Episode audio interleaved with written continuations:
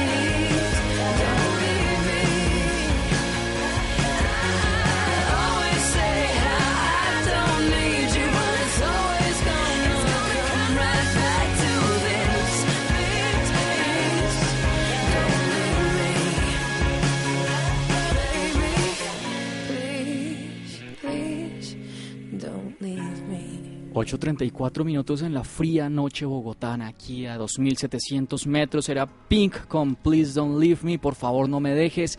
Eh, creo que es una excelente canción, Mónica, que nos ayuda a ver un poquito cómo es ese tema de que nos encaprichamos con ciertos tipos de relaciones que resultan ser muy disfuncionales y justamente por eso de que tienen de disfuncional y esa cara que tienen de difícil, de complicada, incluso llegando a toques un poquito enfermizos, seguimos pegados inexplicablemente. Sí, eso es tremendo. Muchas veces uno no piensa que la persona lo que está haciendo es un daño. Es más, hay personas que aceptan ese mismo daño que las personas les están haciendo y sin embargo siguen ahí porque sienten que no pueden dejarlas. Eso a mí me parece eh, terrible en términos de autoestima, ¿no? Sí, mira, yo me he encontrado como dos casos, dos casos eh, muy frecuentes. El primero es me aguanto esta maldición de relación porque es que no puedo encontrar algo mejor. Es decir, como que es el premio que recibo a ser o poco atractivo, o tener poco dinero, o tener un estatus social bajo. Y otros que deciden aceptar la condena porque el nivel de enamoramiento es mucho mayor. Entonces hay algunas personas que pareciera ser que han sido condicionadas desde su infancia a interpretar señales de odio o señales enfermas de egoísmo, de apego extremo, de celo y de control excesivo como señales de amor. Imagínate que muchas de estas relaciones disfuncionales comienzan en casa en casa a veces hemos estado acostumbrados a tener un padre una madre excesivamente demandante, excesivamente sobreprotector, excesivamente posesivo, excesivamente celoso y como niños hemos aprendido cuando crecemos a interpretar eso como señales de amor. Entonces muchas veces muchos de estos amores platónicos, que es lo que a mí me parece más triste de todo, que uno está, digamos, una persona puede estar enamorada de una locamente y cuando ya posee ese objeto del deseo, resulta que el objeto de deseo viene con serias fallas de fábrica, como las llamo yo. Es decir, viene con muchos problemas eh, estructurales en su psiquis que deterioran la relación. Básicamente lo que yo trato de hacer con mis pacientes y con mis clientes y un poquito en la página es que entendamos un poquito cómo funcionan estas patologías. Es decir, que entendamos que no tenemos que estar dispuestos a pasar muchos meses o muchos años con una persona que nos produce displacer cuyas emociones placenteras son muy poquitas comparadas con el gran eh, desorden mental que instalan en nosotros, el gran desorden emocional. Hoy vamos a tratar algunos ejemplos, Mónica, imagínate, vamos a tratar algunos ejemplos como eh, las histriónicas o los histriónicos, es decir, personas sumamente exhibicionistas que tenemos como novios y novias y que resultan afectando seriamente nuestra autoestima, incluso nuestra visibilidad. Son parejas que nos ensombrecen a costa de deteriorar nuestra autoestima los ególatras y las ególatras, es decir, personas que tienen a sus parejas como simples accesorios, como si fuera un bolso, como si fuera un par de botas, como si fuera una cartera, como si fuera un carro de carreras, así los tienen. Eh, las personas esquizoides, que este, este es un ejemplo bien paradójico, y son personas que simplemente no se conectan con otras. Imagínate una persona que es sumamente atractiva, que despierta mucho interés justamente por su atractivo, pero que no le gusta salir de su casa que si establece una relación contigo, en algún punto te va a decir, oye, mi privacidad es lo más, eh, el mayor tesoro que yo tengo, así que tú de la puerta de mi casa no entras. No nos conectamos en Facebook, nos vemos muy poquito, ese tipo de cosas. Vamos a hablar también de la relación psicópata. Es decir, la relación que sistemáticamente te hiere, te traiciona, abusa de ti de formas emocionales, de formas psicológicas y logra deteriorar tu autoestima hasta tal punto que la persona nunca vuelve a ser la misma. Yo me he encontrado eh, muchos clientes en mi, en mi, bueno, en mi práctica profesional que una sola relación 19, 20 años los marcó para siempre. Tienen 40 años, están solos o están en un matrimonio horrible y esa relación que tuvieron hace 15, 10, 20 años los marcó, nunca volvieron a ser los mismos. Por eso es que es importante trabajar estos temas porque a veces no nos damos cuenta que estamos jugando con nuestras emociones y las heridas causadas a nuestras emociones son mucho más complicadas de borrar que una herida física.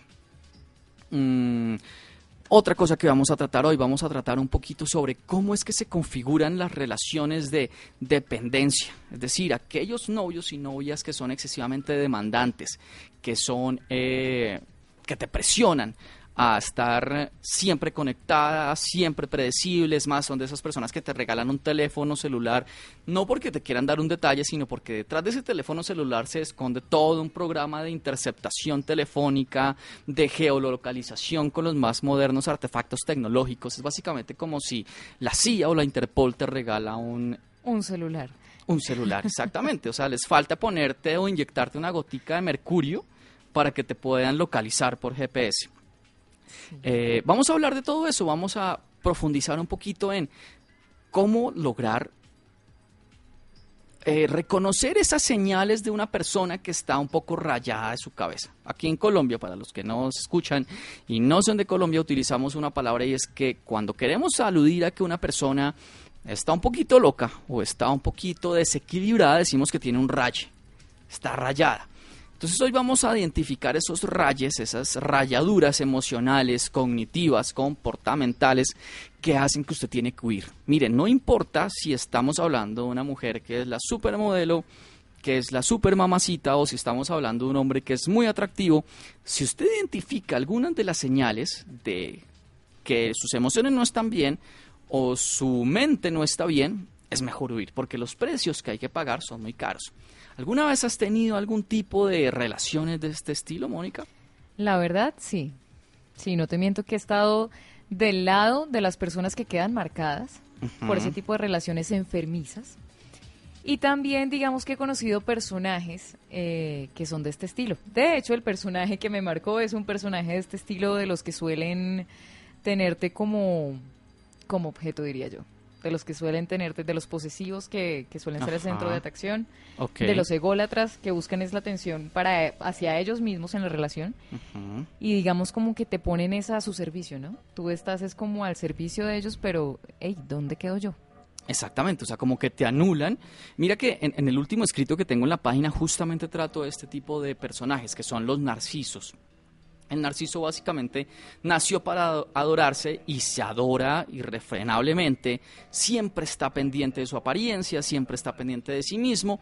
Y tú eres una persona que básicamente estás, lo has definido perfectamente, a su servicio, está siendo empleada de su, de su gran ego. Entonces, generalmente este título de personajes tratan de buscar mujeres atractivas, mujeres con algún eh, cierto tipo de aprobación social, no se van a, no se van a fijar en cualquiera. Em, y a partir de allí desarrollan todo su, todo, como toda su estrategia de, oiga, yo estoy bien acompañado, pero yo soy el que brillo. Eso resulta ser lamentable. Eh, también quiero preguntarte una cosa, ¿es posible para ti o fue posible en aquel momento en que tú tuviste esa relación, si no es que toda la tienes, que hayas aprendido de esa experiencia? O sea, es decir, o, o, de repente a veces no te ha pasado que pasas de una patología para irte a otra? Pues yo diría que es que fue realmente impactante. Y no te miento que fue larga, fue una experiencia larguísima, una relación, pero aprendí y aprendí muchísimo, ¿sabes? Creo que eso es lo importante y lo rescatable. Diría, ¿sabes qué? Te voy a contar cómo fue la situación. Dale, dale. Pero quiero que vayamos a una pausa musical y después volvemos con mi caso. Excelente.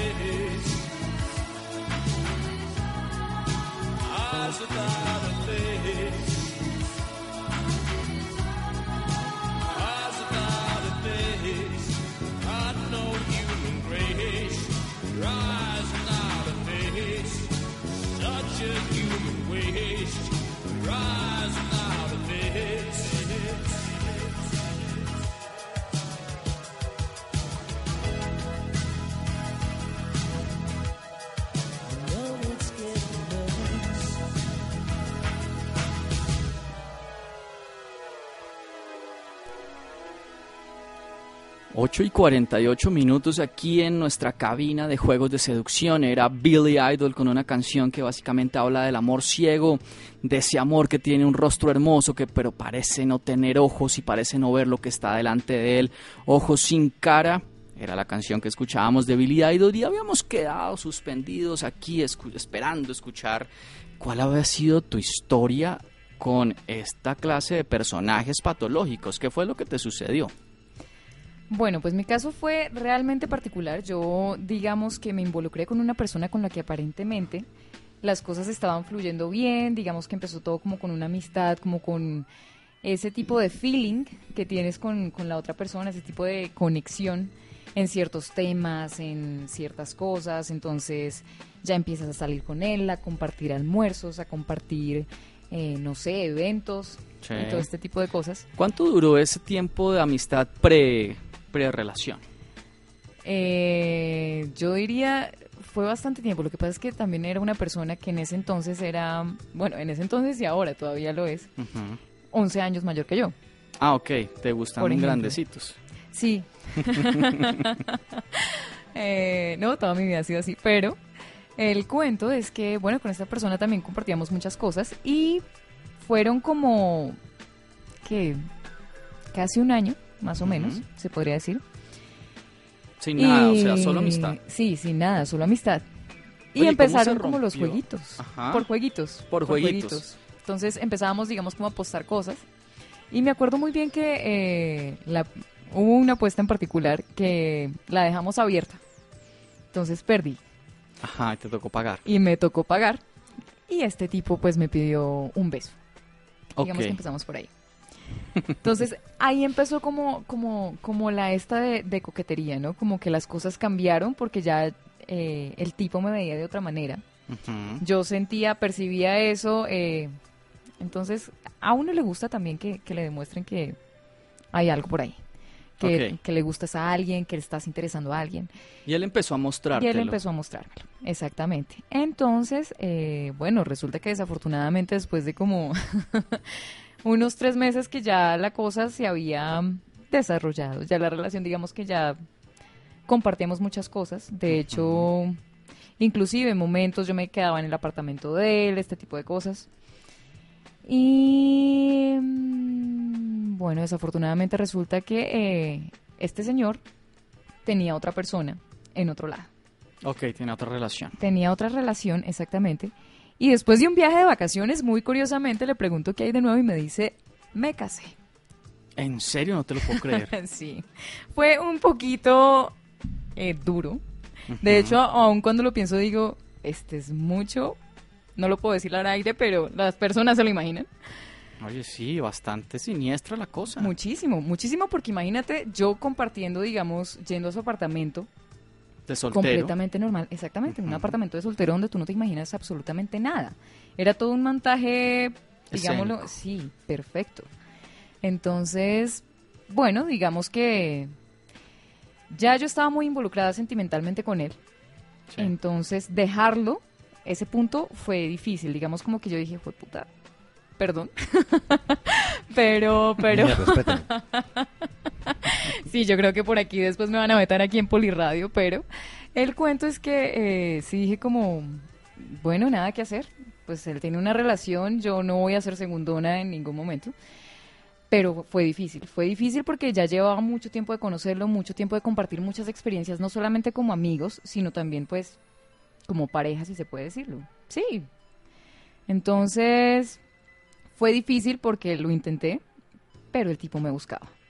A pesar de que ya estaba casado, seguía Exactamente, seguía buscándome y todo el cuento. Entonces era difícil eh, porque aparte, pues digamos, todas las cosas que compartía con él me gustaban. O sea, todos los momentos, relaciones sexuales, absolutamente todo. O sea, estabas enamorada del tipo. Estaba enamorada. Eso se define así, estabas enamorada del tipo. Exactamente. Entonces, digamos que en esa relación de, de no saber qué hacer, de seguir ahí, de no seguir ahí, de retirarme, de seguir jugando, fue como un año más. Fue un año tormentosísimo. De tira y afloje. De tira y afloje. De tira y afloje en el que yo me quedaba, porque él también me ofrecía... es que yo tengo una pregunta. Porque ahí entra a jugar otra cosa. Sí. La jerga ¿No sería- nacional de ¿no nosotros. sería un año de encoñe, Mónica? Sí, también, ¿sabes que sí? ¿Sabes Porque que sí? muchas veces se confunde el tema de estoy enamorado con el me encanta en la cama. Pues es que eh, ahí lo que yo agrego al ingrediente de- del amo- enamoramiento, del amor, es el hecho de que habían experiencias que también compartíamos fuera de la cama, que para ambos eran gratas. Hubo ¿Hay cosas casos- gratas después de la cama? Sí, las hay. No jodas. Sí, las hay. Samuelito me extraña. Para nuestros oyentes, Samuelito, la nueva voz que están escuchando, pues aparte de la de Álvaro, es nuestro máster. Nuestro máster que siempre Sí, es muy inquieto. en este momento me llegó esa, esa inquietud. Yo dije, pero Mónica, un momento. O sea, la conozco hace cuatro meses, estoy conociendo algo más de ella, pero dije, hey, ¿es enamoramiento o es encoñe? Una de dos. Pero Pues- bueno, ya que empezaron a compartir otras cosas, bueno, ya. No, no, De- es de- que se desarrolló y diferente. afloje, No te voy afloje. Nah. Es que yo creo una cosa, que hay algo importante y es que justamente lo que diferencia la obsesión de una relación es cuando entra el sexo. Cuando entra el sexo a marcar la pauta se hace mucho más complicado abandonarla, no sé. O sea, si ustedes solamente fueran de compras o fueran solamente a cenar, creo que, no sé. No, sería diferente, totalmente diferente la dinámica, porque es que no, ha- no es de negar que cuando a ti te gusta el sexo, el buen sexo te encoña. Eso sí es muy cierto. Es adictivo. Es, Pues ese tipo de cosas para mí aplica las dos primeras salidas, salir a comer y salir de pronto a comprarle algo. De ahí para adelante, si no hay, chao. No funciona, no sirve. Pero fíjate, fíjate, fíjate cómo es el cuento. Bueno, pues sigo donde iba en el, en el punto de la historia. Sí. Sí, el perdón. hecho es que este tipo, eh, pues muchas veces también me mostraba como, no, estoy de pelea con esta vieja, esto, me vine a vivir acá con un amigo, no sé qué. Yo veía las maletas en la casa del amigo. Muchas veces, él tenía comportamientos que yo no me explicaba muchas veces. ¿Y cuáles eran esos comportamientos? Por ejemplo, eh, digamos que él y yo sosteníamos una relación en que nos teníamos que ver por cuestiones laborales. Y una vez yo fui a recoger unos libros a su casa. Yo sabía que su mujer llegaba a determinada hora. Yo fui a recoger esos libros y no más. El tipo me encerró en el apartamento. No me dejaba salir. Se paró en la puerta, mejor dicho. Yo no sabía ni qué hacer porque pues yo no soy del tipo escandaloso que déjeme salir. No. Eso sonó a propaganda de... Sí, eso sonó a la abuelita del banco. Sí, pero me río porque yo no pensé en la propaganda de la bolita del banco, sino en otra. Pero el caso es que tenía este tipo de comportamientos que yo muchas veces no me explicaba, pues dadas las circunstancias, ¿no? Entonces, digamos que ante los demás la persona eh, tenía un comportamiento conmigo, como te digo, eh, ya era como que yo estaba en función de él, como que ya no era ya no era la misma persona que habíamos conocido y eso entonces a mí me dolía. Porque es que inicialmente él se comportaba conmigo de una manera cuando éramos en esa relación de amigos donde teníamos una imagen social diferente que después cambió totalmente. Entonces, esa imagen que él o sea, la manera en que él me hacía sentir cuando me trataba delante de, de nuestros conocidos me dolía. Claro, o sea, tomó, empezó a tomar como cierta distancia. de. Exactamente. Pero después, no solamente la distancia, sino que empezaba a, a, hacer como, decir como cosas duras. Ya no me hablaba, no es solamente la distancia, sino que te refieres a la otra persona de una manera muy dura, de una manera muy tosca a veces, sin ser completamente irrespetuoso. No es que me faltara el respeto ni que fuera grosero frente al público ni nada de ese tipo de Claro, cosas. pero te hablaba sin afecto. Exacto. Y completamente, mejor dicho, cortante eh, respecto a la, a la percepción que tenían los demás frente a nosotros, ¿no? De hecho, mucha gente le preguntaba a él después por mí y, no sé, él salía diciendo otras cosas que, que, que- eran como hirientes para mí. Pero entonces, em, bueno, el hecho es que este tipo tomaba estas actitudes, pero después iba, me buscaba, después resulta que decía, me decía, te necesito, esa- esas, esas. O sea, son ambivalente. cosas, Creo sí. que aquí estamos definiendo un patrón y es el ambivalente. Es decir, que por un lado te muestra indiferencia o te muestra ah, que te habla sin afecto o que te muestra distancia, pero por el otro lado que es el comportamiento que hace que tu mente entre en contradicción y ahí te, te tuesta todos los cables, es que después te llama a decirte que te necesita. Exactamente. Además tenía esos ciertos comportamientos que te... No solamente eso, sino que muchas veces yo, eh, pues no sé, como convertíamos en el ambiente laboral, él hablaba con la esposa por teléfono y la trataba terrible. Sea, la trataba terrible es en el sentido en que tú escuchabas que la trataba como si no quisiera hablar con ella, le hablaba como feo, como, como, como si le fastidiara. Esa es, esa es la impresión que a mí me daba. Muchas veces, digamos, como yo por uno de mujer tiende a pensar en ese tipo de cosas, no soy la única, me ha pasado muchas amigas mías, que trata como de, pues sí, fue una relación muy bonita al principio, entonces como que conservar esa amistad. Entonces, en, digamos que en ese principio, antes de que yo me empezara a sentir como tan mal, eh, yo sí le dije muchas veces, oiga, usted está hablando es con su mujer, no está hablando con cualquier otra persona.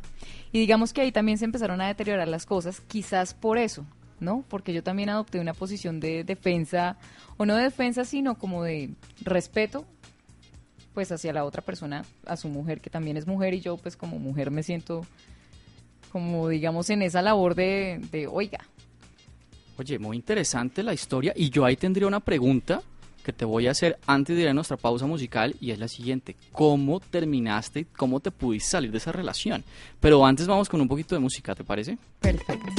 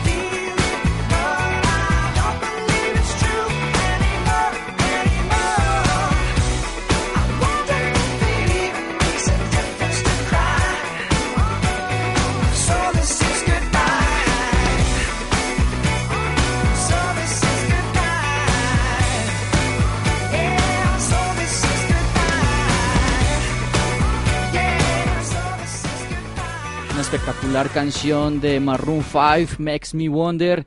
Eh, retomamos aquí siendo las 9 y 2 minutos, eh, hora colombiana, en Juegos de Seducción.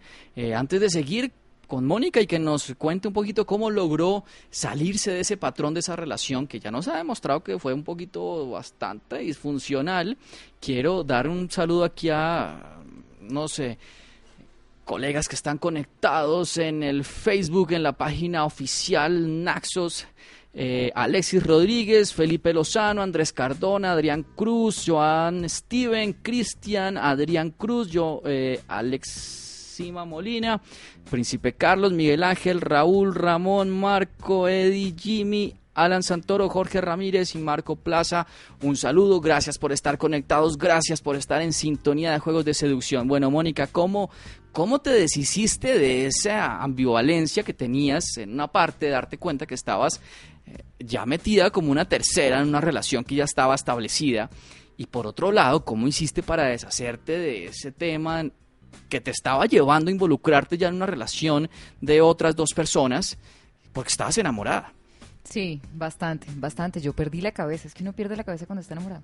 Uno pierde la cabeza. De hecho, cuando uno está enamorado es la, la, la droga, el, digámoslo así, el estupefaciente eh, más adictivo que existe y el que nos hace perder más la conciencia. Cuando estamos enamorados justamente, y es el poquito el tema del, del día, caemos en relaciones patológicas en las cuales tanto nosotros como la pareja están metidos en un ciclo emocional, en una montaña rusa emocional que va para el fondo. Exacto. Pero bueno, pues afortunadamente, lo importante es que uno salga. Lo importante es que ¿Cómo uno salga saliste? y eso no, eso es una decisión completamente radical. ¿Cómo tomaste la decisión? ¿En qué momento la tomaste? ¿Qué pasó? Fue difícil. Lo intenté dejar tres veces. Como quien quiere dejar el cigarrillo. Sí, como quien quiere Exacto, dejar no, eh, toda adicción es así. el alcohol. Toda adicción es así. Lo intenté dejar tres veces, como tres veces eh, lo eliminé completamente de mi vida, inclusive hasta cambié mi número de celular, pero es que este tipo tenía mi dirección, este tipo de todas maneras se sabía mi correo. Entonces, pues, de vez en cuando aparecía como, Mónica, ¿cómo estás? Quiero saber de ti, ¿por qué no nos vemos? Me gustaría conversar contigo un rato. Eh, a veces, hubo una vez en particular eh, que lo vi frente al parque que queda en mi casa y como que no sabía si ir a saludarlo o no, el tipo se quedó mirándome y yo, pues yo de todas maneras entré a mi apartamento muy normal y ya, y dejé que muriera el tema ahí. eh, el tipo no fue a preguntar por mí, supongo que es que era, era una cuestión difícil. Yo digamos que siempre me pregunté durante mucho tiempo también, bueno, este tipo, ¿por qué sigue aquí? O sea, este tipo, ¿por qué me sigue buscando? Este tipo, ¿por qué hace este tipo de cosas como, no sé, ir a buscarme, pero finalmente no decide entrar en contacto conmigo? No sé, eso fue, digamos que durante las épocas en que él seguía aquí en Bogotá, porque de hecho ya se fue de la ciudad. Y, y bueno, fue difícil, fue difícil, lo que te digo, fue una decisión completamente radical. Eh, traté de evitarlo por todos los medios. Me costó bastante, me costó bastante porque, porque es algo que tú necesitas, es algo que se vuelve, pucha, indispensable para ti, como el hecho de saber qué está haciendo, nada más el hecho de saber qué está haciendo. Uno siempre tiene en la mente como esos recuerdos pasados, ¿no? como Sí. esa, esa, ese personaje por el cual empezó a sentir cosas, con el cual empezaron a pasar todas este tipo de experiencias bonitas, Te con el una cual marca. construiste, exacto. Una huella. Y siempre como que tú quieres volver a ese entonces. Entonces siempre te estás preguntando por esa posibilidad de qué pasaría si ya ha pasado cierto tiempo, vuelvo a hablar con él, de pronto podemos volver a retomar esa amistad, pero volver a retomar esa amistad fueron No, las no, veces no. en que yo recaí nuevamente en Es este tipo imposible. de- sí. Es imposible. Mira, una de las cosas que- de lo que a mí me gusta de tener este programa contigo es que nos das unas pistas impresionantes sobre cómo funciona la mente femenina y cómo funciona el tema de la atracción. Aquí en esta historia hay unas cosas interesantes que creo que mis lectores quieren que, que- que- que interpretemos un poco. Y bueno, lo voy a intentar. La primera es, eh, este sujeto logró hacer o logró logró en ti a lo que yo llamo una atracción visceral. Es decir, la atracción visceral es aquella que permite que uno rompa todos sus límites mentales, todas sus barreras mentales, todos sus prejuicios, porque supongo que para ti no fue fácil saber que estabas saliendo con una persona que era casada. O sea, ya de plano lograr que te volvieras su amante de alguna forma, ya eso implicó que el grado de enamoramiento era algo visceral.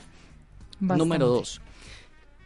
Según me dices en tu historia y en tu relato, eso comenzó tras compartir gustos comunes. Si acá hay un mito que yo quiero derribar y que muchas personas en mi página tienen, yo mismo tenía hace unos años y que todos los días me mandan esa, e- ese tema. Esta relación comenzó como una amistad. Imagínate, te voy a contar algo que es lo que nosotros, lo que nosotros manejamos como la zona de los mejores amigos y de lo cual habíamos hablado un poquito en nuestro episodio pasado. Y es lo siguiente, muchos hombres empiezan con una atracción impresionante hacia una mujer, pero no son capaces de dar el primer paso. Ese paso se demora seis meses, un año, un año y medio, y cuando van a dar ese paso ya la mujer dice, oye, mira, yo no te puedo ver como un amigo, eh, perdón, no te puedo ver como un amante, yo te veo como un amigo, no quiero destruir nuestra amistad, vete a buscar en otro lado. Palabras más, palabras menos, poquito más bonitas, poquito más sutiles, más cariñosas, le dan una palmadita en la espalda y lo mandan para otra. Entonces ellos dicen, oiga, ¿cómo hacer para actuar rápido? Entonces pareciera que existe en este mundo la seducción la creencia de en que entre más rápido actuemos, más rápido vamos a concretar. Pero tu historia, unida a la historia de muchas mujeres, dicen, oiga, a veces la atracción comienza con una simple amistad. Y ahí te tengo una pregunta clave y es, volvamos a ese momento y no solamente con este caso, con otros casos que te hayan pasado y que hayan iniciado con una amistad. En el momento que tú conociste a esa persona, en esas primeras interacciones, ¿tú te imaginaste que podía pasar algo? ¿O fue algo que comenzó realmente inofensivamente? No, yo digo que las cosas entre amigos comienzan inofensivamente. Porque muchas veces, eh, bueno, otra experiencia también que tuve, era un amigo, mi mejor amigo. Era una cosa impresionante. Yo con este chico me reía todo el tiempo. Estaba, mejor dicho, literalmente feliz, con una sonrisa de oreja a oreja, todos los días. Pero yo lo veía como un amigo. Yo jamás imaginé que de pronto, no sé, podríamos tener algo o que él realmente sintiera algo por mí. Muchas veces, fíjate que sí empezábamos como a molestar con esa cosa porque eh, las personas alrededor tuyo empiezan a sugestionarte. ¿no? Sí, y te Ese empiezan otro- a decir ese- cosas sí. como que, oiga, ¿ustedes qué? ¿En qué cuento andan? ¿Qué dicen de ustedes? Y mira, antes de que sigas con eso, esto es un indicador claro, que yo por lo menos lo interpreto como, "Hmm, acá está pasando algo y lo siguiente. Cuando tu amiga te, empiezan te empieza a decir, oye, están diciendo cosas de nosotros, y te lo dice, yo creo que esa es una forma que tiene como el deseo de salir de una forma suave. De decir, alguien está diciendo de nosotros, o dicen de nosotros, o esas pequeñas bromas no son gratuitas. Exactamente, exactamente. Eso fue lo que, digamos, que nos pasaba.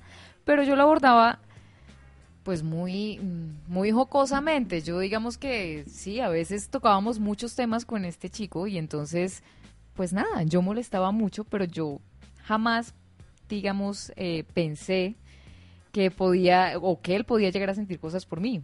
Y un día, un día sí le dije como, bueno, está bien, Pero tú sentías cosas por él.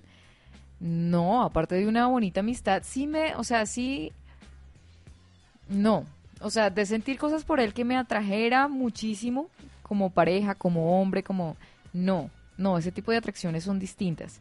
Sí lo quería muchísimo, lo quería muchísimo porque era una persona con la que yo compartía casi toda, mejor dicho, muchos momentos de mis días también. No tenía casi todo el día al lado si no estábamos hablando constantemente. Y era una persona, fíjate que yo soy de las personas que, que no se aguantan ese tipo de cosas en estos momentos. O sea, tú Yo ya no no, puedo- soportas sí. algo tan cercano, No, sin que parezca ya otra cosa. Eh, depende. Depende. Depende. A lo que me refiero es que yo no vivo, por ejemplo, pegada al celular, pendiente, llamando a mis amigos, llamando a todo el mundo, o. Y no sé, pues digamos, eh, ese tipo de relaciones, porque yo hago muchas cosas en el día, entonces siempre como que estoy ocupada en otras cosas y listo, digamos que. Sí, mm, una llamada, pero no es, no es, o sea, no es tan constante como solía ser con este, con este otro chico con el que hablaba Todo el día. Sí, todo el día prácticamente. Entonces volvamos un poquito atrás. Tú entonces decías que no te imaginabas que esa persona tuviera, sintiera algo por ti. Y tú tampoco lo sentías. O sea, era una relación entre mm, dos gomitas que son totalmente eh, insaboras y están ahí pegaditas la una a la otra, pero no pasa nada. ¿Qué pasó? ¿Qué rompió eso? ¿Cuál fue, cuál fue ese estímulo que hizo que la cosa se desbalanceara hasta, hasta una relación? Los juegos. Los juegos, todo empieza jugando, como Todo comenzó con jugando. este señor también. Exactamente, Jugando. jugando. ¿Cómo, fueron, ¿Cómo fueron esos juegos con este muchacho? A que no eres capaz de los retos. Retos. Los retos. Es Yo soy una persona que a mí me encanta que me reten. Me pique que me reten, me fascina que me reten. Entonces, eh, empezamos así, como con retos. Exactamente. Y así pues terminamos involucrados en una relación que no duró mucho porque descubrí que él en efecto sentía muchísimas cosas, más cosas de las que yo estaba sintiendo. Y me sentí también como, ah, como que tú dices, no sé, creo que tengo un límite o no estoy a la par con esta persona sintiendo de la misma manera. Y no quiero que de pronto se involucre más sabiendo que yo no le voy a ofrecer lo mismo. Porque digamos que yo en medio de todo me daba cuenta que no, prefiero es nuestra amistad a la relación que estamos eh, intentando, que estamos llevando en estos momentos. Entonces tú tomaste la iniciativa de decir, acá estamos, la balanza está un poco dispareja, Des- exactamente, tú estás sintiendo más cosas, yo no tantas, yo aún te veo como un amigo. Más como un amigo que como un Y novio, como suerte. una pareja. Sí. Suerte el hombre. Pero con este personaje que nos estabas contando, con el primero, el hombre casado, eh, sí sucedió otra cosa. Que a pesar de que eran amigos, tú dijiste suerte la amistad, pasemos a otro plano. Eh, este, esto que nos acabas de contar me parece muy interesante. ¿Por qué? Porque muestra que no necesariamente por tener una amistad con una persona tienes el juego perdido. ¿Sabes qué es lo que hacen muchos hombres que, que- que me consultan en mi página? Y es que proceden a, en frío, en seco, sin jueguito, sin picardía, a declararse. Entonces, o, o lanzan un beso así sin que exista nada. Entonces, obviamente, eso es mucho más chocante para una amiga. Ver que su amigo de un momento a otro les fue a por un que- beso o les dijo, oye, mira, acá las cosas están cambiando y te quiero decir algo y es que me encanta, bla, bla, bla. Esa- echan todo ese bla, bla, bla de adolescente que yo siempre digo que no puede pasar sino que yo pasen a la acción, pero me parece que has dado en un punto clave y es el tema de los juegos. Claro, es que El tema de los juegos es un tema peligroso porque comienza muy suave. sí. Y yo supongo que los retos que se ponen al principio son retos muy inocentes. Sí, sí, totalmente. Hasta que se le va subiendo la temperatura al horno y se recalienta y pasa algo. Exacto. Ese, esa digamos que es la clave para mí de, de romper ese hielo entre amigos. No hay mejor forma de hacerlo que de esa manera. Claro, siempre teniendo en cuenta que la otra persona también te está votando como esa señal en la que tú dices, vamos a hacerle, sigamos el juego. Porque es que eso también va, va en uno, ¿no? O sea, digamos que uno decide cuándo parar. No es la única situación entre amigos que se me ha presentado. Y hay otras que tú dices, chao. Sí, hay otras que digo, chao, pescado, eh, no, mira, o, o siempre cojo, yo tiendo a desviar, a desviar ese tipo de, de comentarios o a desviar ese tipo de, de propuestas en medio de la charla que, que están por ahí como indiscretas, que tú sabes que el otro está sintiendo cosas. Yo trato, siempre lo cojo como, como, como modo de juego y trato de desviar la conversación por otro lado. Entonces siempre como que dejo que todo se pierda, sí, como en una espiral de silencio. Excelente, las largas y ese tipo de cosas. Son las 9 y 15 acá en Bogotá, Colombia, 2700 metros más cerca de las estrellas. Vamos a una pausa musical, pero quiero dejarte una pregunta clave, que sé que mis eh, lectores aquí me la están poniendo eh, por el Facebook y por el Twitter, y es la siguiente. ¿Crees en la amistad entre hombre y mujer? Ya volvemos.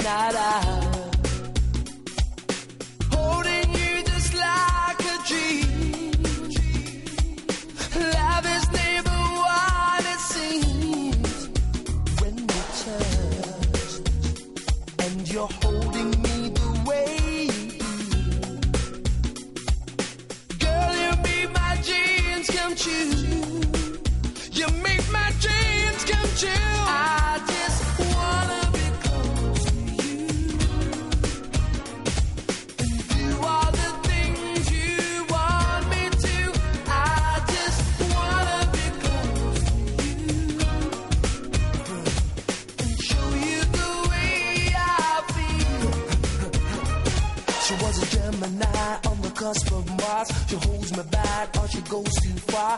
Winding me up just to let me down. So emotional, gagged and bound. There's more to this than meets the eye. A devil woman locked inside. With the full moon rising, I was scared. I think I was possessed. I just wanna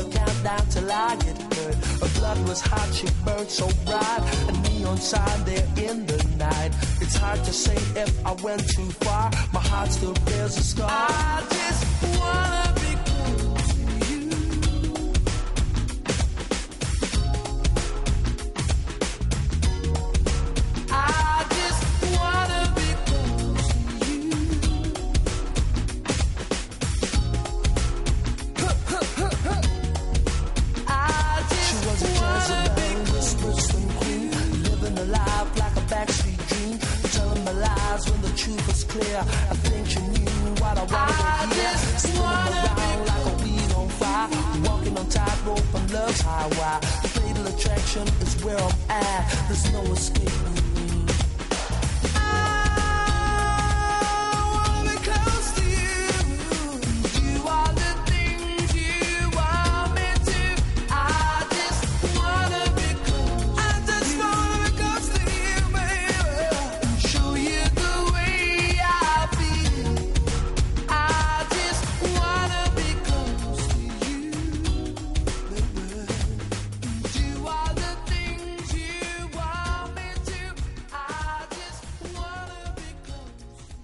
Y 21 de la noche, aquí en Bogotá, Colombia, sonaba una de mis canciones favoritas y que quiero dedicar a Claudia Ospina, que por ahí me está escuchando.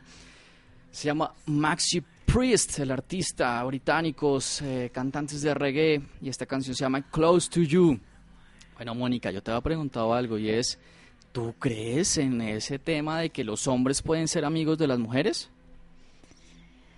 Mm, añadiéndolo del papayazo, ¿no? O sea, hay que tener en cuenta ese factor. Sí, sí, sí, es que, es que bueno, vamos a, te voy a poner en contexto ahorita como te lo puse fuera del aire. Yo como hombre pienso algo, y es que la amistad entre hombre y mujer no existe a menos que el grado de belleza de la amistad sea bastante bajo. Y esto sí su- su- suena, suena feo, pero es así. Si tu amiga es muy fea, sí son amigos. Pero si tu amiga tiene cierto rasgo de atractivo físico, el primer paso para que exista una amistad es que haya habido algo. Es decir, los hombres no damos nuestra amistad a cualquiera. Entonces, lo que piensa la mente masculina es la siguiente. Si la mujer da papaya, yo la aprovecho. Es decir, si la mujer da la oportunidad, está mal parqueada, está en un día vulnerable y sucede algo, el hombre con su cerebro masculino dice aprovecho y aquí que pase lo que tenga que pasar. Hay muchos hombres buenos por ahí que dicen, no, yo respeto mi amistad, ¿verdad? pero cuando llegan a su casa se dan de cabezazos contra las paredes, porque les toca hacer un esfuerzo muy grande. ¿Tú qué piensas? ¿Qué pienso? Em, lo que pasa es que en mi caso yo he tenido muy buenas amistades con hombres. Y pues no, la verdad, bueno, sí, todas terminan o todas terminan desencadenando cierto tipo de atracción, pero Bueno, está bien, te voy a responder. Entonces, no. No, ¿por qué? Porque me ha pasado que con mis amistades, cuando he dado, digamos, ese tipo de, de, gustos o de atracciones, cuando envuelvo los juegos y los saco por otro lado, em, se tienden a perder. Se tienden a perder esas amistades con el tiempo. Digamos que en ese sentido, eh, pues la amistad se acaba, entonces se anularía el concepto de, de que sí, sí puede existir una amistad. Y pues ya cuando pasa algo, muchas veces también me ha pasado que somos muy buenos amigos, pasa algo y ya la cosa cambia completamente. Porque... Es decir, la amistad ya se, se, fregó, se dañó. Ya, chao, pescado, no hay amistad. Silencios incómodos, qué pasó aquí, en fin. Bueno, y de pronto muchas veces no es tanto eso, sino que no hay silencios incómodos. Digamos que la relación se sigue abordando tal vez de la misma manera, pero empiezan entonces a pedirte otra vez como encuentros en los momentos en que tú no estás eh, pensando en eso o, o de pronto que ya no tienes esa misma, esa misma disposición a que se, a propiciar ese tipo de juegos. Entonces, como que ya no, ya no, ya la cosa no es tan chévere y la amistad también cambia por eso, ¿no? No por el hecho de que haya habido un encuentro casual y que haya habido, no, sé, la relación no hubiera pasado, significa que que ya es que se empezó una relación. Creo que es lo que tú estás tratando de contar. no, no, no, no, no, no, no, no, no, no, no, no. Creo que uno debe tener en principio las cosas muy claras, ¿no? O sea, pasó esto, pero esto en ningún momento dice que ya tú y yo somos algo, a menos de que sea algo que hayamos venido cultivando y que ambos sepamos que estamos en ese mismo nivel de la balanza. Creo que uno alcanza a percibir eso, tanto los hombres como las mujeres alcanzamos a percibir eso cuando estamos en una amistad en la que está pasando algo más, en que hay una atracción de más y que de repente, ¡pum!, se desencadena la cosa.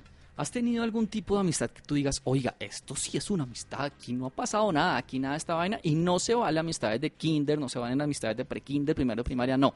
¿Has tenido amistades donde tú digas, oiga, este personaje nunca me hizo una, no sé, un envión, me hizo una insinuación? No. Ahí está la respuesta, apreciados amigos.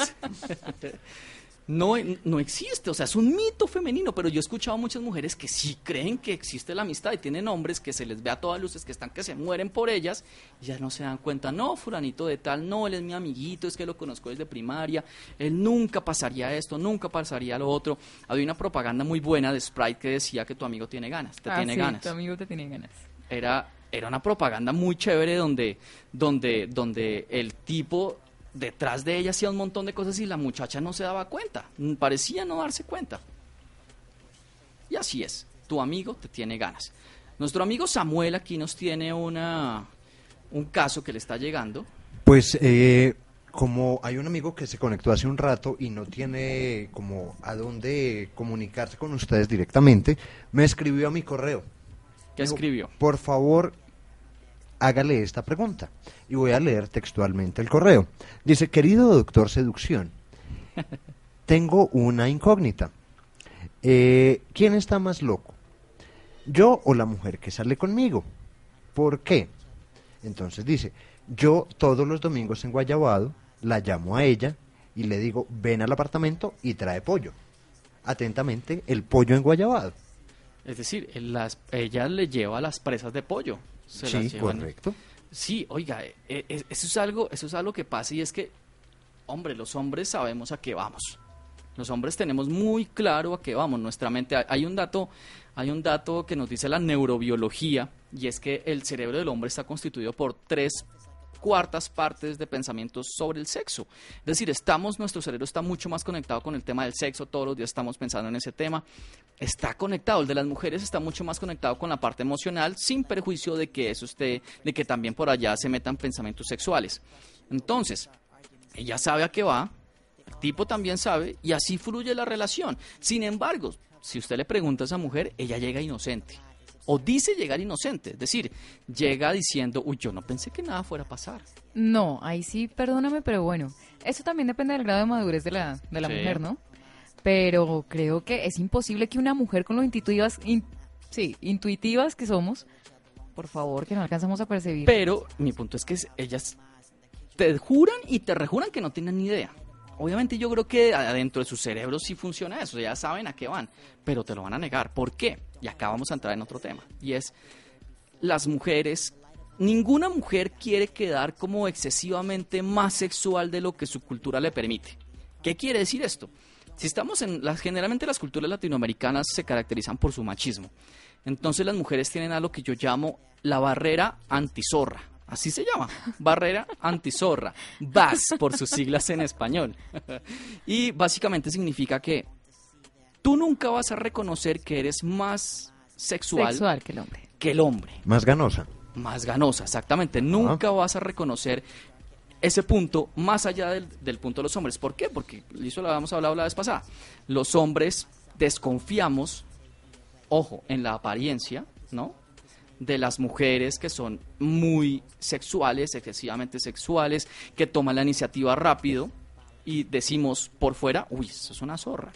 Pero por dentro decimos, esta es una oportunidad fácil y sencilla. No sé si has visto este tema en tus amigas, pero las mujeres por lo general inocentes. O sea, la- si yo hiciera una encuesta, la gran mayoría de mujeres en la primera relación sexual que tuvo con una pareja, no cuando perdió la virginidad, digamos, con una pareja, la primera vez que tuvo un encuentro sexual, va a decir, yo pensé que no iba a pasar nada. Yo nunca me imaginé que fuera a pasar esto. Y muchas de las condiciones las puso ella. Ella fue la que dijo, oiga, ¿quieres pedir un taxi adentro? Eh, oye, es que está haciendo como frío afuera, ¿por qué no nos tomamos algo adentro? Eh, oye, te invito a mi casa porque tengo que recoger unos libros. Ella puso toda la condición, pero en el punto te va a decir, no, yo nunca pensé que pasara nada. Mi intención fue totalmente inocente y genuina. Genera todos los ambientes, pero después dice, ay, qué cosas. ¿A qué Yo no- horas pasó esto? ¿Cómo? No Sí, vayas a pensar cosas que no son. Es cierto, las mujeres tendemos a, a no demostrar que somos más sexuales, porque es que de hecho eh, yo creo que las mujeres también somos muy sexuales, todas. En Por- ciertos puntos profundiza de en eso, por favor. Acá me están diciendo que profundice. Profundizo en eso. Sí, yo creo que las mujeres, de hecho, también, las mujeres también pensamos en sexo y pensamos en sexo a varias horas del día también, igual que los hombres. El problema es que sí, no lo decimos eh, directamente, somos más reservadas precisamente porque necesitamos conservar esa imagen dentro de esa cultura machista que tenemos. Pero, pero nosotras también pensamos en sexo, nosotras también queremos sentirnos bien, hacer cosas, proponer cosas, pero muchas veces no nos atrevemos, es, es por el que va a pensar nuestra pareja, sí, yo digo esto o si yo digo lo otro. Creo que hay que, es primero, esa falta de iniciativa. no es falta de iniciativa, es, es yo creo que una cuestión de imagen. Es para no perder la imagen que la otra persona posiblemente tiene de ti. Creo que cuando se ha desarrollado o cuando las relaciones han llegado a cierto nivel de confianza, ya nosotras tomamos todas las riendas del asunto y proponer es muchísimo más fácil. Pero, pero de resto sí, nosotras siempre tendemos como a, a, ocultar o a, a evitar más bien, como a, a evadir nuestras intenciones o nuestros pensamientos o como que camuflamos eh, de manera no intencional. Muchas veces no nos damos cuenta que estamos camuflando como esas, esas, esas intenciones que realmente estamos propiciando a través de nuestro lenguaje corporal. Muchas veces nosotras somos así, nosotras propiciamos muchas cosas, enviamos muchísimas señales de las cuales no somos conscientes. Básicamente, de eso se- acá, acá me están diciendo en Facebook, básicamente temas de calibraje. ¿Qué es calibraje? Es la medida en que un hombre entiende las señales no verbales, sobre todo sexuales, de las mujeres. ¿Qué pasa?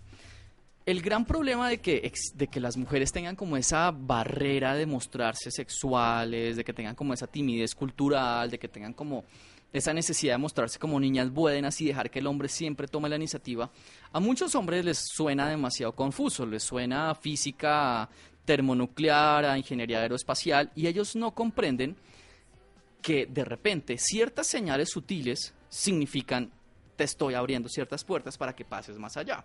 Señales sutiles como las que acaba de mencionar, oye, ven, eh, pide el taxi aquí adentro, señales en las cuales sin necesidad de quitarse prendas, empiezan a mostrar un poco más de piel, señales en las cuales el contacto físico se hace más frecuente, ya hay toque de pierna, toque de mano, más cercanía física. Son señales que si las mujeres las permite es por algo. Acá viene otra pregunta interesante y es... Espérame oh, un segundo porque dale. ahí yo tengo una objeción Dale. y es que, bueno, el tema del calibraje es precisamente importante en cuanto a eso. Muchas veces uno dice ciertas cosas pero sin la intención de enviar la señal. Hay mucha, es- existe como ese, el- O sea, los un, dos di- un tipos tiro de hombres, perdido, ¿no? una bala perdida. Sí, hay, hay quienes creen que porque te digo, no, pues ven y pedimos un taxi aquí adentro que te vas a quedar ahí afuera, está lloviendo. Entonces ya dicen, uy, aquí fue y van es a lo que van cuando uno, oye, espere. Buen sea, punto. Ese es un muy es punto de calibraje. Entonces, en esa situación, la pregunta es: ¿qué es lo que distingue que esa invitación a taxi sea inocente y que tenga un picante? Yo creería que es el contexto. Exacto. Es decir, si ha sucedido cosas, si ha habido un poquito de acercamiento físico, si ha habido un poco de, no sé, a, nosotros en seducción llamamos esto confort. Es decir, que se sienten mutuamente muy, muy, muy bien.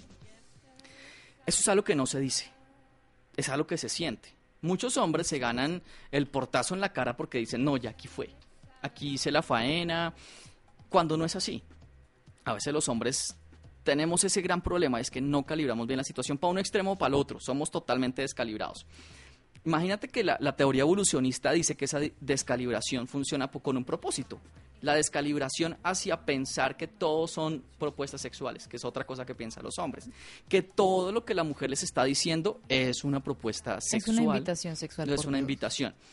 Lo que la psicología evolucionista dice es que eso les sirvió a los hombres prehistóricos para, entre todas las opciones en que se equivocaban, encontrar unas varias en las cuales no se equivocaban. Es decir, pecaban más por exceso, pero en ese exceso encontraban más relaciones valiosas, encontraban más relaciones que si fueran extremadamente tímidos. Entonces la evolución privilegió a aquellos hombres que eran más lanzados, que metían la pata cinco veces, pero de esas cinco veces al menos una les resultaba, en vez de estar tímido cinco veces y cero resultados. Ahora bien, mm, ¿qué otras señales tiene una mujer para decir, oiga, esto, esto ya va a subir de volumen? Yo me apoyaría muchísimo, o yo me apoyo mucho en el lenguaje corporal. Lenguaje corporal, ese es clave y va a ser un tema que vamos a tratar acá. Pero bueno, ¿qué podemos adelantar de este tema? De este tema podremos adelantar eh, muchas veces, digamos, la manera, observen mucho a las mujeres, es que ustedes se pierden de unos detalles también. Muchas veces, pongamos el ejemplo de la- del apartamento, porque está lloviendo, deben y pedimos un taxi Sí, de acuerdo. en mi casa. Muy frecuente. Exacto. Eh, listo. Esperen a entrar al apartamento, se cierra la puerta y dejen ver cómo ella, por ejemplo, se quita la chaqueta, deja el bolso, todo ese tipo de Arma cosas. como un show para ti. Sí, Es decir, es un poquito más exhibicionista. exactamente. O sea, empezando por ese tipo de cositas. Si de pronto te ofrece algo más antes de o no, em, si de una entra, coge el teléfono, llama al taxi y ahí mismo en la puerta del apartamento te está, está esperando o está llamando y pidiendo el taxi. Si no te invita, no sé, o, o si te dice siéntate, pero se va por otro lado, entonces creo que ahí... o yo Sí, emparamado y no le prestan ni una toalla. Exactamente. ¡Qué horror! o sea, muérete. Exacto, no, pues no Ahí creo es que cuando ninguna sea tan desalmada. Bueno, a menos Sí, de que la caridad sea es- una persona que no, No le llame la atención en nada. en absoluto, exacto. Por eso, la señal es, por lo menos que le preste. No, yo creo que cualquiera. Bueno, ¿me presta para el taxi? por lo menos para- Yo, yo creo, ah, mira, e- en ese tema hay una cosa que yo lo llamaba, ese fue un escrito que hice como en el 2007 y se llamaban indicadores actitudinales de interés. Es decir, hay indicadores del lenguaje corporal, cierta forma de cruzar las piernas, cierta forma de apuntar con el zapato, cierta forma de maquillarse cuando sale contigo, entonces tú Sí, notas que se arregla y que está toda bonita, eh, no sé, algunas palabras, pero hay cosas actitudinales que tú no haces a menos que esa persona te interese. Es decir, ofrecer un favor, por ejemplo. Es algo muy sutil, tú lo puedes hacer, pero cuando se vuelve sistemático y tú como que quisieras ayudar, como que quisieras involucrarte en la vida de esa persona, como que quisieras de alguna manera asistir a esa persona, eso es lo que yo llamo indicadores actitudinales de interés, es decir, cosas que tú no haces por el señor de la tienda, que no haces por el señor que te pasea al perro, que no haces por tu amigo, que llevas cinco o seis años conociéndolo, sino que haces por ese aparecido que llega. Empiezas a interesarte un poco más. O sea, por ejemplo, algo tan sencillo como esto. Uno no sostiene una conversación larga con alguien que no le interese. Eso es muy cierto. Es decir, uno no sostiene una conversación, le escucha los problemas, paño de lágrimas o toda la cosa si no, si no existe algo, si no existe algo por lo menos que se llama química. 9 y 37 en la noche, esta charla se pone cada vez mejor, seguimos con música.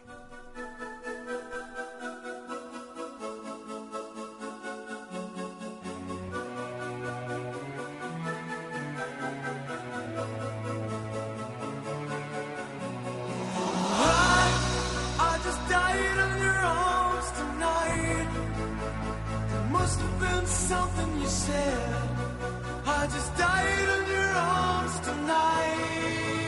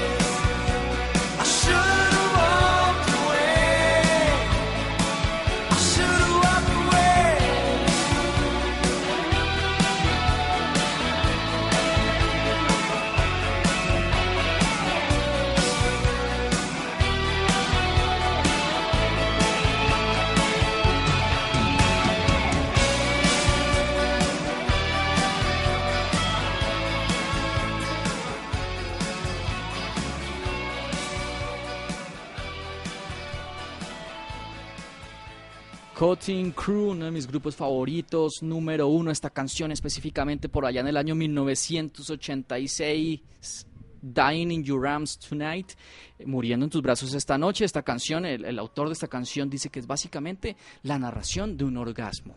Muriendo en tus brazos esta noche.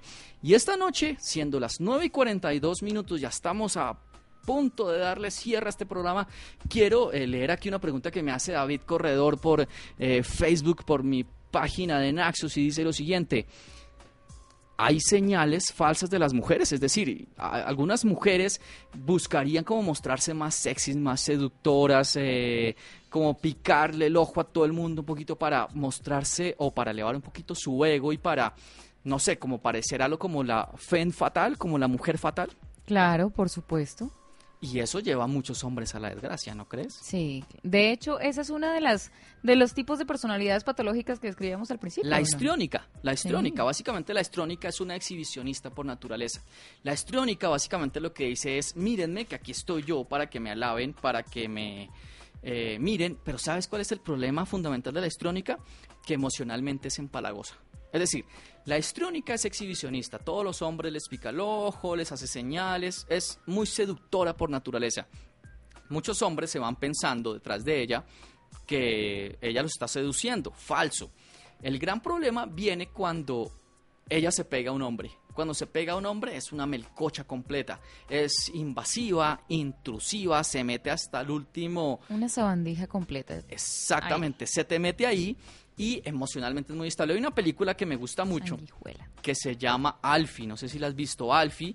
Eh, Alfie el seductor se enamora de una mujer de estas. Es una especie de modelo que él se encuentra camino a una fiesta de Navidad. eh, la seduce y al final le cuesta mucho irse a esta mujer. Y él tiene una metáfora que me parece fantástica. Él dice, en algún momento ella está cocinando para él en topless y él mira la cámara y dice, eh, esta mujer me hace acordar de una experiencia cuando yo estaba en el colegio. Me acerqué a una imagen, íbamos en un museo y había una imagen eh, de un artista, una imagen, no sé, en, porcelana y se veía por fuera perfecta. Y me acerqué y era vieja, tenía un montón de grietas dentro de ella, tenía grietas. Así es ella. Por fuera se ve excelente, de lejos se ve excelente, pero cuando estás junto a ella, empiezas a verle un montón de imperfecciones. Tienen, están llenas de grietas. Y así son las relaciones patológicas. De lejos, como amigos, como conocidos, como personas a quienes admirar funcionan muy bien. Pero cuando te metes en la relación empiezas a ver un montón de grietas y la relación se vuelve caótica. Justamente como cuando comenzamos el programa hablábamos de que el sexo se mete. Cuando el sexo se mete, empiezas a tomar decisiones equivocadas. Y por ejemplo, en el caso de la estrónica no es difícil dejar de tener sexo. ¿Por qué? Porque es una mujer hermosa. Y también hay hombres histriónicos. Es decir, hay hombres que su única intención es llamar la atención. Entonces tú lo ves parados en escenarios, cualquier cosa ellos piden la palabra, cualquier cosa están buscando cómo llama la atención, pero son emocionalmente muy inestables. Y un poquito para cerrar el tema, el tema de las patologías de la seducción, que creo que es de lo que menos hemos hablado ahorita, ¿no? Porque no sé, a veces pienso que toda la seducción es patológica, porque es como un juego muy raro, Moni. Imagínate que uno tiene una amiga y de repente por dentro empieza a sentir cosas y le toca empezar a jugar un poquito para, Ver qué encuentra. para ver qué encuentra, cuando a veces lo que uno podría hacer es empezar de una vez de frente. Lo que pasa es que hay amistades en las cuales al principio no parece suceder nada, pero con el tiempo y conforme uno va descubriendo afinidades, va encontrando ciertos gustos. Y uno se pregunta a uno mismo, oiga, esta persona en serio me está gustando, no lo puedo creer. Se encuentra uno frente al espejo diciendo, nunca pensé que esta persona me fuera a gustar. ¿Te ha pasado? Sí, sí, me ha pasado. ¿Te ha pasado con personas cuyo atractivo físico iba en contra de tus preceptos físicos del hombre ideal? Sí. Sí, Profundiza, por favor. es que Profundice y ejemplifique. Profundizo y ejemplifico. Eh, sí, de hecho, dos de los casos, pues lo que te decía, casi todos los casos con los que me he terminado involucrando en una relación son así. Son, no van dentro de tu estereotipo físico ideal. Exactamente. Sí, de hecho, fíjate que es que conmigo hay una cosa y es que yo sí, digamos que esa es una patología, sí se puede decir que yo tengo. Sí. Y es que lo que te comentaba, yo lo comentaba en el programa anterior, a los más atractivos, a los más histriónicos, a los que son más, se la pasan llamando la atención y es como son, pues aparte sí, tienen el atractivo físico, pues que les favorece muchísimo. A ellos, el, para el reto, el reto se los pongo un poquito más difícil. Entonces, el acceso a mí es un poquito más Sí. difícil, es bastante complicado. Yo soy, digamos que, más abierta a, las amistades con, con personas, no, bueno, pues con todo tipo de personas, pero digamos que estas personas que no son, digamos, el, el, prototipo físico que a mí me gustaría como mujer. Sí, empiezan a desarrollarse las amistades y todo este cuento y, y después empiezas a sentir cosas por esa persona, por el tipo de afinidades personales que tienes con ella. Compartes muchas características de tu personalidad, compartes muchas, tienes afinidad en muchos aspectos de tu vida. Entonces empiezas como a sentir cosas por la otra persona y dices, hey, no llegué, no me llegué a imaginar que esta, que esta persona me fuera a Que gustar esto pasara. pero digamos que no he llegado a pensar como, pero es que este man es así o es que este hombre es así y, y no me voy a involucrar con él porque es así físicamente. No, de hecho, yo voy a lo que me gusta. Entonces, eh, digamos que, que, la cuestión está es, es en como saber elegir, ¿no? Es, es en, en, en dejarse un poquito de, de esos de esos estándares que uno pone, bajarse un poquito también ahí, porque ese mismo estándar que tú pones en una persona, esa misma, ese mismo prototipo que tú construyes, muchas veces te llega a perseguir, te lleva a perseguir este tipo de personas con patologías, que Con es- patologías. las que tú dices que están agrietadas por dentro, que tienen mil conflictos adentro, que por fuera se ven espectaculares, que son el tipo deseado de mujer o de hombre, pero que por dentro realmente no es alguien con quien te llegues a identificar de la manera en que podrías hacerlo con otra persona más afín a ti, sin que sea pues del mismo atractivo o del mismo, ¿cómo decirlo? Que no tenga el mismo impacto social, pues como lo tiene la otra persona que es realmente atractiva, que se la pasa llamando la atención o que hace alarde mucho de, de sus características. ¿Cuántos, ¿Cuántos problemas tiene uno por, su- por la apariencia física? Creo que esa es una de las mayores limitaciones y es uno de mis, digamos, de mis misiones con todo este tipo de cosas que hago y con este programa y es, tenemos en la mente la idea y el prejuicio de que, oiga, esta persona nunca me va a parar bolas porque es más bonita que yo, ya debe tener novio, ya debe tener una persona que le está, ya estar casada, ya va a estar, nunca se fijaría en mí, jamás se fijaría en mí. Y cuando ponemos estas barreras, no nos lanzamos, que fue un poquito eh, algo que también recogíamos la vez pasada redondeando un poquito el tema, la patología de la seducción es un problema del deseo.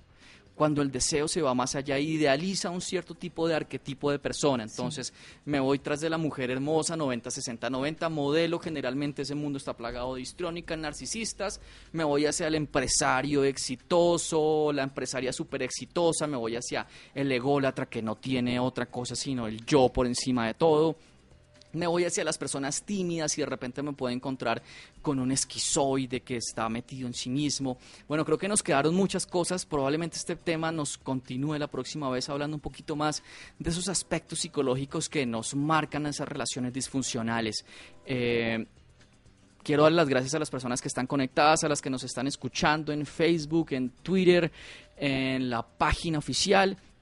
Eh, ya siendo las 9.51 minutos acá en Colombia, 2.700 metros más cerca de las estrellas, terminamos Juegos de Seducción por esta noche. Quiero darle las gracias a Samuel en el máster, eh, gracias a ti Mónica. Ha sido creo que una charla muy interesante para nuestros oyentes y esta interacción nos permite encontrar esos prejuicios de hombres y mujeres que nos, que nos molestan la vida, la vida afectiva y emocional.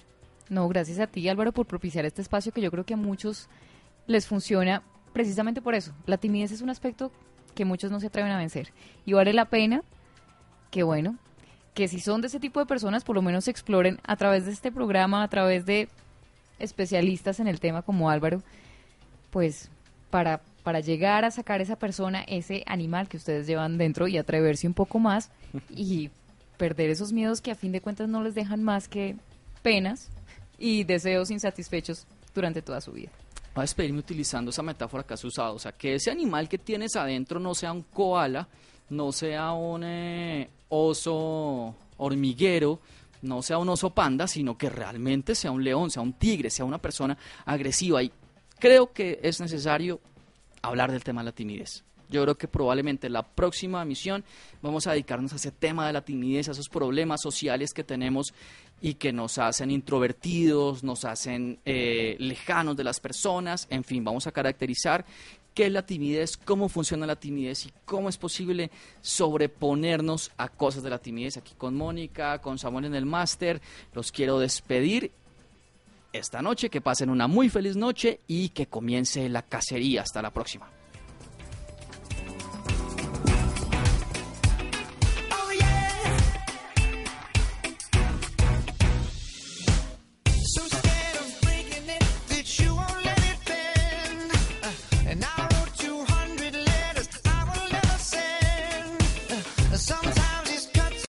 Amplify your career through training and development solutions specifically designed for federal government professionals. From courses to help you attain or retain certification, to individualized coaching services, to programs that hone your leadership skills and business acumen, Management Concepts optimizes your professional development. Online, in person, individually, or groups, it's training that's measurably better. Learn more at managementconcepts.com. That's managementconcepts.com.